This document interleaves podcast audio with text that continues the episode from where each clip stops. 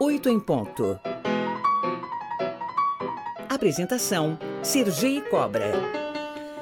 Olha, o ministro Alexandre Moraes vai tomar posse hoje como novo presidente do Superior Tribunal Eleitoral.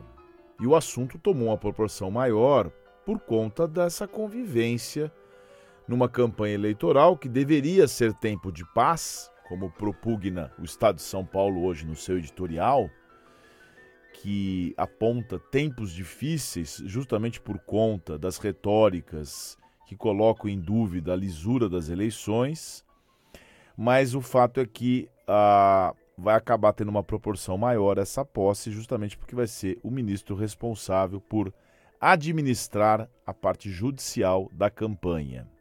As impugnações, eu fico imaginando a, a dinâmica da campanha eleitoral, cada um pedindo direito de resposta, enfim, vai ser algo realmente diferente. Mas tem um lado bom. Nós sabemos hoje quem são os ministros, quem são as pessoas que cuidam do judiciário. Então tem como criticá-los também. Esse é o lado importante. Né? O judiciário deve ser, como todo o poder público, não deve ser isento do controle social, mesmo sendo ministro, porque afinal de contas é juiz. E juiz é funcionário público também.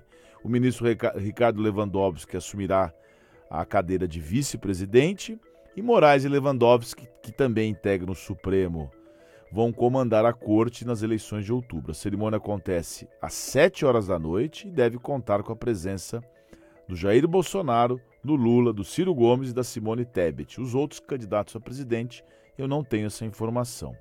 Hoje, no Oito em Ponto, nós vamos abordar esse assunto com o advogado especialista em direito constitucional e eleitoral Acácio Miranda, que não vai falar, não vai vir aqui falar sobre a fofoca de como será esse encontro dos presidenciáveis, porque, salvo o melhor juízo, eles não terão direito à palavra, nem mesmo o presidente da República, mas a conferir no cerimonial. É da tradição republicana que o presidente da República convidado não tenha direito à palavra nesse tipo de posse. Assim o foi, por exemplo, com, um constrangimento marcado na história constrangimento para as pessoas que não estão acostumadas com a democracia. O Fernando Henrique Cardoso, certa vez, foi na posse de um ministro do Supremo Tribunal Federal e o presidente federal da OAB à época, o Aprobato, fez críticas ao governo. E aí a imprensa retratou. O presidente da OAB criticou o presidente da República no meio da cerimônia. Que absurdo. Ué, mas o presidente da OAB tem que fazer isso mesmo. Mas quem vai falar sobre o que vai acontecer no TSE é o Acácio Miranda. Não percam daqui a pouquinho no 8 em ponto.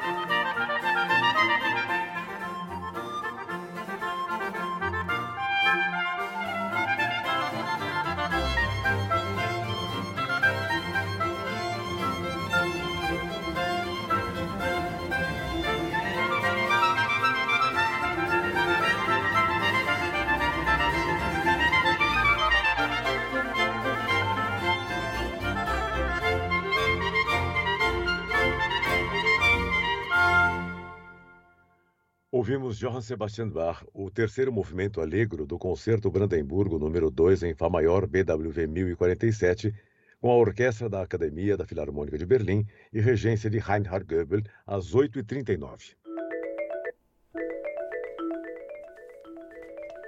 Muito bem, já estamos ao vivo com o advogado especialista em direito constitucional e eleitoral, Acácio Miranda. Muito bom dia, Acácio. Obrigado por nos atender. Bom dia, Sergei. É um grande prazer estar com você, amigo, e com todos os nossos queridos e queridas ouvintes. Acácio, como funciona? Hoje nós temos a posse do ministro Alexandre de Moraes. Queria que você pudesse começar a entrevista explicando para o ouvinte o que, que representa essa posse, como é que é o sistema de mandato no, no, no TSE e por que, que essa troca de comando está sendo feita assim nas vésperas das eleições? Não faltou um planejamento? A bem da verdade, Sergei, isso acontece historicamente. O presidente ou a presidente do Tribunal Superior Eleitoral sempre será um ministro egresso do Supremo Tribunal Federal. Então, nós tiramos alguém da atual composição do Supremo Tribunal Federal e essa pessoa vai exercer a presidência do Tribunal Superior Eleitoral pelo período de dois anos. E quando nós falamos sobre esse período de dois anos, é importante nós atentarmos para duas circunstâncias.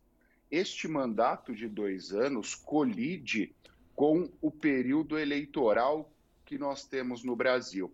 Então, o presidente assume em junho, julho ou agosto, a depender das circunstâncias, do mesmo ano das eleições. Então, ele assume, meses depois, ele preside as eleições. Aconteceu da mesma forma em 2020 com o atual presidente do Tribunal Superior Eleitoral. Ele assumiu a presidência da corte a poucos meses das eleições, com uma peculiaridade. Os nossos ouvintes vão lembrar, em 2020, por conta da pandemia, as eleições foram atrasadas em 45 dias. As eleições aconteceram no mês de novembro e não no mês de outubro, como elas acontecem normalmente. Então, o presidente da corte à época teve alguns dias a mais para o planejamento das eleições diferentemente do que acontecerá neste ano e,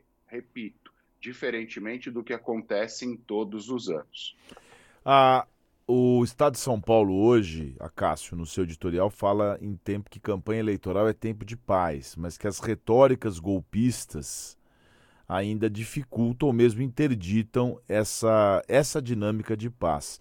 Como é que você encara essa, entre aspas, aproximação do presidente da República com o ministro Alexandre Moraes, já confirmou sua presença, e ele tem negado veementemente que ele não tem proposto nenhum tipo de, de algo que seja contrário à paz, ou mesmo de golpe. E ele fica perguntando, mas aonde que está o meu, essa minha retórica? Como é que você vê? Você acredita realmente que haja uma aproximação ou uma sinalização que tende a se desfazer amanhã, por exemplo?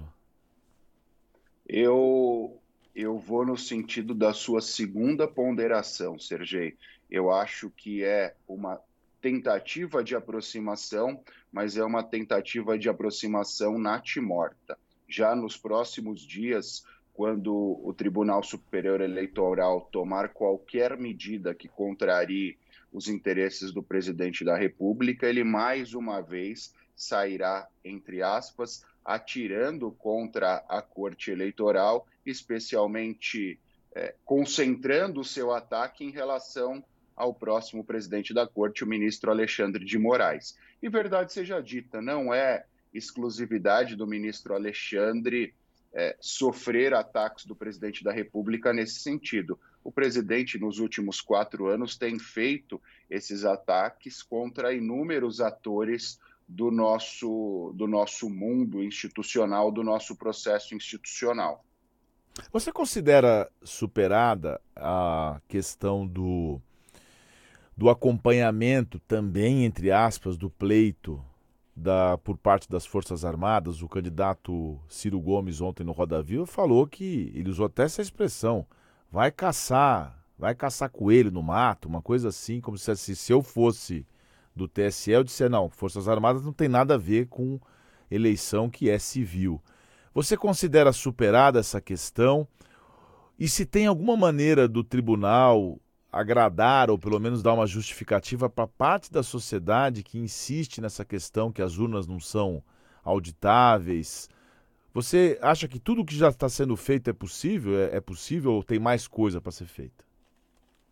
Eu acho que essa tal auditoria das urnas, Sergei, ela já é feita pelos principais interessados, que somos nós, eleitores. Qualquer eleitor, e os representantes dos partidos políticos e dos candidatos podem, ao final do processo eleitoral, se dirigirem individualmente a cada uma das urnas e pedirem o extrato de urna, que nós chamamos de zerésima, onde há indicação da quantidade de eleitores cadastrados naquela urna e, as, e a quantidade de votos de cada um dos candidatos. Também é importante nós ressaltarmos que as urnas eletrônicas são utilizadas no Brasil desde 1996.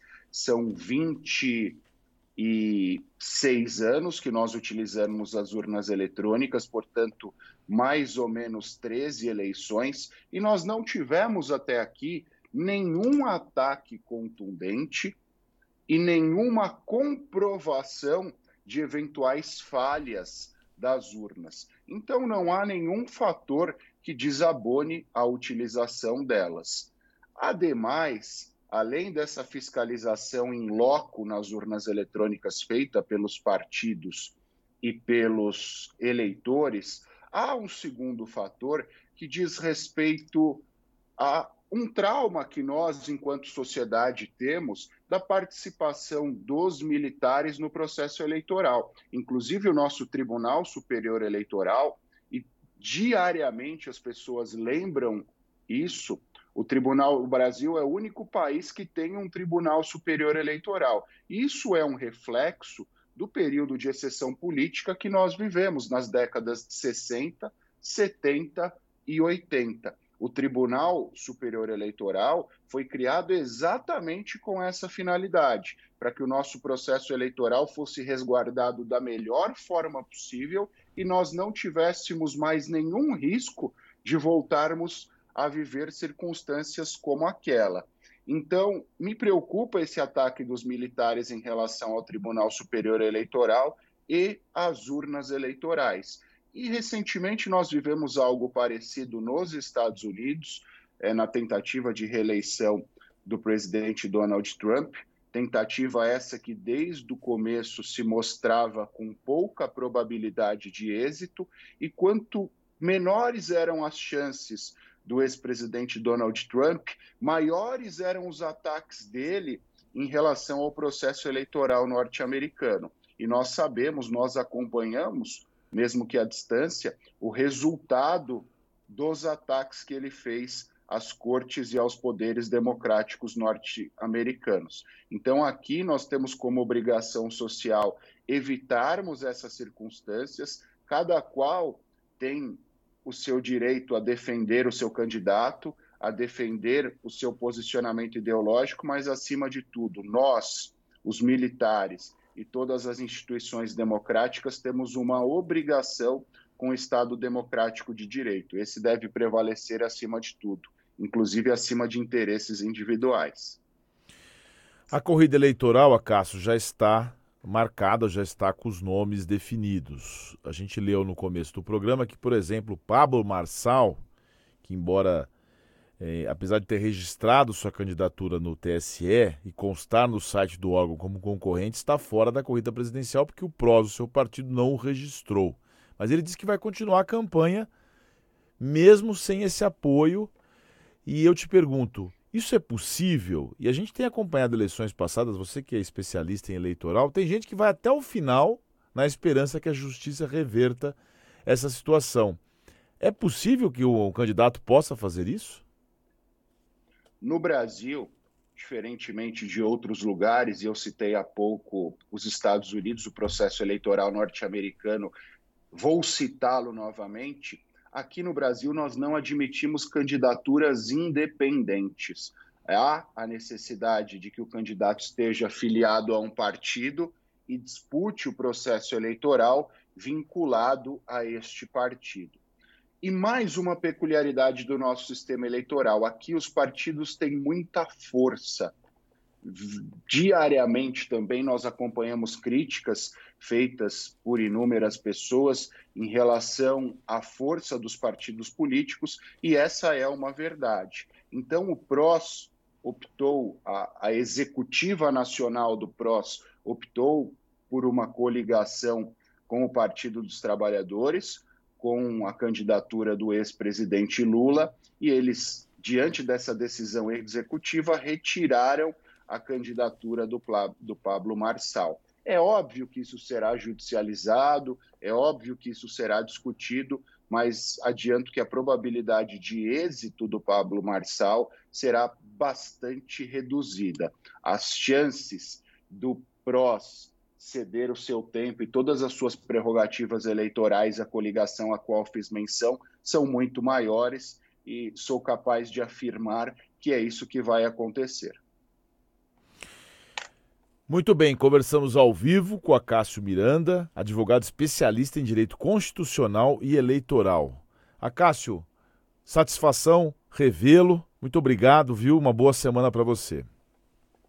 Obrigado, Sergei. Sempre um prazer estar aqui com você, amigo. E espero que tenhamos eleições sadias e a gente possa celebrar a democracia no começo do mês de outubro. Um grande abraço a você e a todos que nos acompanham.